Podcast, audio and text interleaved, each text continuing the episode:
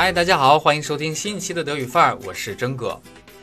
辞旧迎新之际，不论你身处何方，都有可能需要用德语向人解释中国的牛年。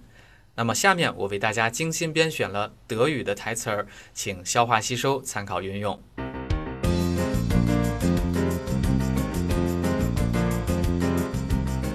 Das chinesische Neujahrsfest wird als Frühlingsfest bezeichnet und ist in China das wichtigste Fest des Jahres, wie das Weihnachten für Europäer. Es fällt jedes Jahr auf ein anderes Datum, denn es richtet sich nach dem chinesischen Mondkalender.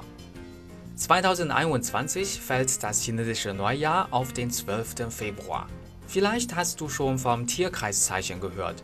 Stimmt, wir haben andere Sternzeichen als die Europäer.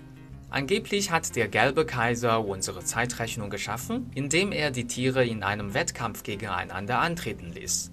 Die ersten zwölf Tiere wurden in der Reihenfolge ihrer Ankunft Namensgeber für ein Jahr. Auf diese Weise entstanden die chinesischen Sternzeichen. Also die zwölf Tierzeichen wechseln nicht monatlich, sondern jährlich. Das Jahr 2021 steht im Zeichen des Büffels. Büffelgeborene sind fleißig und geduldig und schweigen lieber, als dass sie ein Wort zu viel verlieren. Sie sind konsequent in ihren Handlungen und man kann sich als Freund auf sie verlassen.